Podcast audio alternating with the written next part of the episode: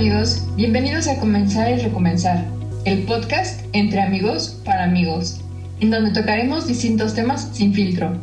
Yo soy Sergio. Yo soy Auro. Somos dos amigos que durante la cuarentena se han ayudado a crecer y convertirse en su mejor versión. Auro y Sergio 2.0. Ahora decidimos compartir esto con ustedes para que así todos logremos alcanzar nuestra mejor versión. ¿Te atreves a encontrarte? Hola amigo, ¿cómo has estado? Espero que después de los exámenes todo haya salido al 100. Yo sé que puedes. Al momento que escribo estas palabras para ti, vagaba por Instagram y escuché a uno de sus creadores de contenido. Seguramente lo conoces, pero lo importante aquí es lo que dijo. Para uno que es católico, los santos son personas que están verificados en el cielo. Sí, hizo referencia a las palomitas azules. Si lo que siempre estoy haciendo es medio estudiar la historia de gente que le ha ido bien en la vida, pues ahora me hace sentido estudiar la vida de la gente que ya la hizo y llegó al cielo. Son vidas ejemplares, vidas que se entregaron totalmente al prójimo. Y si ya sabemos que esa es la forma de llegar al cielo, ¿por qué no estudiar su ejemplo? El que dijo esto fue Rorroe Chávez. La verdad es que no podría estar más de acuerdo. Me puso en retrospectiva esto. La vida de quien he leído si te gustan los negocios, seguro que has leído Nunca Pares, la autobiografía de Phil Knight, el fundador de Nike. Si te gusta la historia, a lo mejor te has leído montones de libros que narran la historia de los países y sus héroes nacionales. Si te gusta el entretenimiento, seguro que te sabes al derecho y al revés la vida de tu artista favorito. Pero, ¿alguna vez has leído la vida de alguien que ha llegado al cielo? A propósito del Día de Todos los Santos y del Día de Muertos como se celebra en nuestro país, y que en otros países ha tomado como suya también, te propongo y me propongo leer la vida de alguien que logró llegar al cielo para que sea nuestro ejemplo y motivación.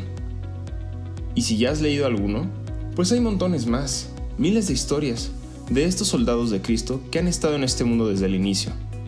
Pero hay ocasiones en las que los vemos casi inalcanzables. Seguramente pensarás en los mártires o en los apóstoles y en ocasiones también en algún papa. Personas que sin duda llevar una vida intachable.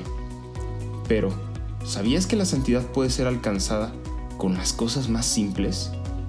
Y esta se encuentra presente en las personas más sencillas. Ahora tenemos el ejemplo cercano a nuestra época, el primer Beato Millennial. Un verdadero santo de jeans, sudadera y tenis. Seguro que no es tan distinto a la forma que tuviste. ¿Sabes de quién hablo? ¿Conoces su vida? Si pensaste en Carlo Acutis, estás en lo correcto. Este joven se fue al cielo hace algunos años, pero durante su corta vida hizo muchísimas cosas. Un genio de las computadoras. Recorrió Italia para visitar algunos de los milagros eucarísticos y hacer una página de internet explicándolos. Se puso en contacto con muchas personas que viven cerca de los demás milagros eucarísticos alrededor del mundo para completar su página. Tuvo el deseo de cambiar el mundo y ciertamente quienes lo conocen de cerca dan fe de su fama de santidad. Y si pensaste en alguien más, seguro también estás tú en lo correcto. Entre nosotros estamos esos santos, pero no esos santos del futuro, santos de hoy. Somos los jóvenes del presente. Metámonos en nuestro trabajo para cambiar al mundo. Vayamos contracorriente. Eso es lo que nos hace verdaderamente revolucionarios. Si conoces de fútbol, Seguro que ubicas al Club Santos Laguna. Cuando era niño, no me hace sentido que el equipo se llamara Santos y que la mascota fuera un guerrero. Además que de esta misma forma llaman a los jugadores, guerreros. Ahora sí que me hace todo el sentido del mundo. Plantearte la santidad es ser un guerrero, porque es una lucha constante. La santidad es comenzar y recomenzar. Es inevitable no encontrarnos con obstáculos. La verdadera batalla tiene lugar dentro de ti. La santidad está en levantarse cada vez, en el no descuidar las cosas pequeñas. San José María Escribá, en Amigos de Dios, nos recuerda, ¿qué importa tropezar? Si el dolor de la caída hallamos la energía que nos endereza de nuevo y nos impulsa a proseguir con un renovado aliento. No me olvidéis que santo no es el que no cae, sino el que siempre se levanta, con humildad y con su santa tosudez.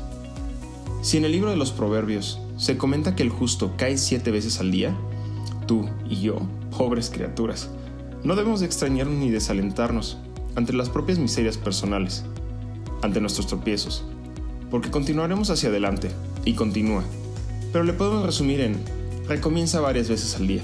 Habrá momentos en los cuales, sin duda, la tentación nos haga unos ojitos coquetos, pero recae en nuestra voluntad y templanza el apagar el despertador a la primera.